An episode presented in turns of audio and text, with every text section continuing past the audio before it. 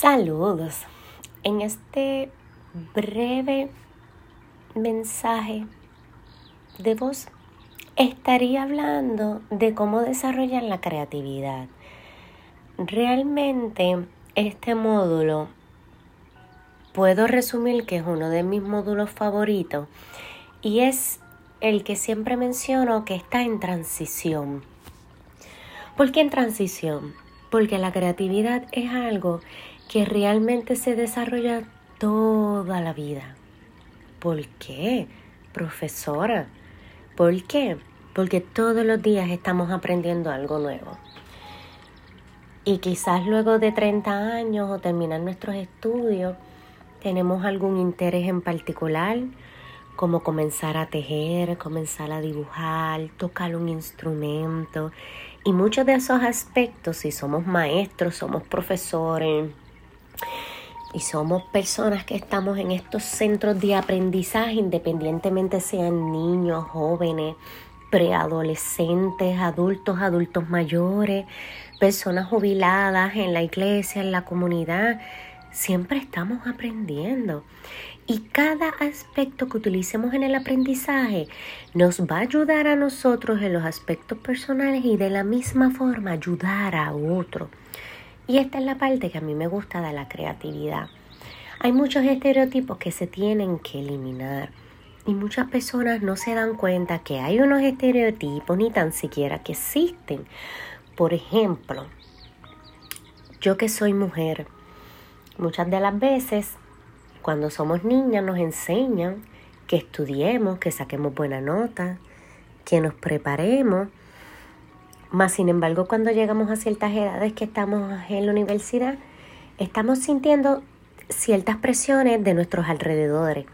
Puede ser del mismo trabajo, amistades, familia, esas personas que desconocen que la vida está estereotipada.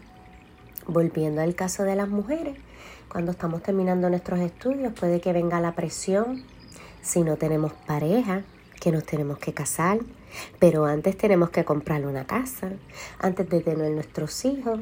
Y después viene la maravillosa, caótica, hermosa tarea de ser madre para quienes sí decidimos hacerlo.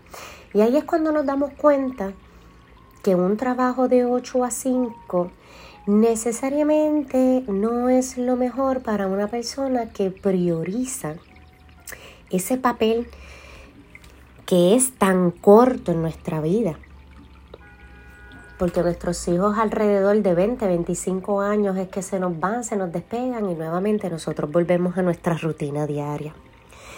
Pero en cuanto a la parte educativa, lo que me gusta de la creatividad y es necesario, como profesora de tecnología educativa, yo tengo que promover la creatividad. ¿Por qué? Porque en este caso existen muchas plataformas y estas plataformas, vamos a hablar por ejemplo de Canvas, anuncio no pagado, y tenemos muchos, muchos, sobre 500 ejemplos de diferentes infografías, de diferentes presentaciones que se pueden utilizar de diferentes aspectos, ya sea de salud, ya sea educativo, ya sea empresarial. Y eso es ejemplo de creatividad en una sola plataforma ver muchos modelos totalmente diferentes también nos expone a cuán necesaria es la creatividad y que la tenemos que desarrollar. Este ejemplo de que la gente dice, no, que yo no soy creativa, eso es falso.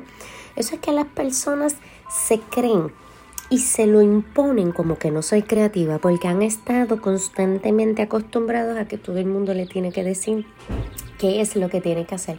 Pero eso muchas veces comienza de la escuela y eso es algo que debemos de eliminar.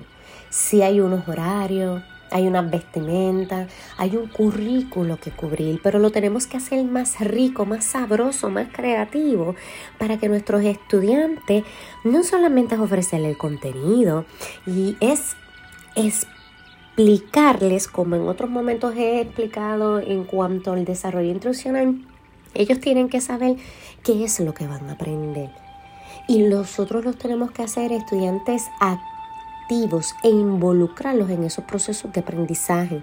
Porque cuando estemos en el momento de la práctica, primero está la introducción, el contenido. Tenemos que tratarlo de hacer con lo que es hoy día actual, con sus experiencias, cómo lo están viviendo, no como fue en un pasado, no como en el libro que estamos utilizando que posiblemente lleva alrededor de 20, 25 años, pero todo esto que lleva un tiempo.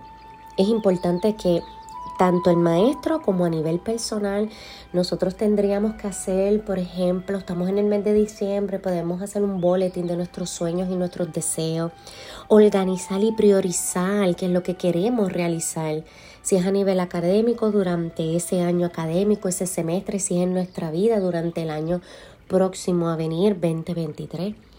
De esa misma forma, tenemos que asegurarnos que las cosas que estamos haciendo sean cosas que nos gusten, que nos apasionen. Y ahí va a resurgir lo que es la creatividad. Y van a surgir muchos más proyectos. Y va a funcionar el trabajo colaborativo. Pero también es importante buscar estrategias, libros, plataformas, compañeros que tengan mucho más destrezas y fortalezas en esas áreas que uno quiere trabajar para aprender de otras personas y buscar la forma en cómo podemos desarrollar unos hábitos aprendiendo de otros. Es importante que nos estemos rodeando de los mejores, mejores en cuanto a, que nos apoyan, a que pueden colaborar con nosotros, a que los podemos ayudar en nuestras destrezas y fortalezas. Pero es importante y no quiero que se olvide. Hay que persistir, hay que tener perseverancia, hay que luchar. Esto es día a día. Y lo más importante para cada uno de estos retos es que es importante a nivel personal. Una buena alimentación, ejercicios y descansar. Esas prioridades, compartir con su familia, al que es cristiano, dedicar tiempo para meditar, reflexionar, hablar con Dios, comunicarse con Dios. Y todas estas pequeñas ideas y detalles que le estoy presentando es parte de estos procesos, cómo podemos desarrollar una creatividad. Pero primero, primero, recuerda querido maestro, querida maestra, querido estudiante, es importante decir soy creativo. Simplemente que tengo que desarrollar este proceso día a día, paso a paso. Y recuerda, rodéate de los mejores. Siempre estés en la búsqueda. Nunca descanses y nunca te quites. Recuerda, persistes y vencerás. Hasta aquí mi pequeña reflexión, mensaje y consejo de la creatividad. Lindo día.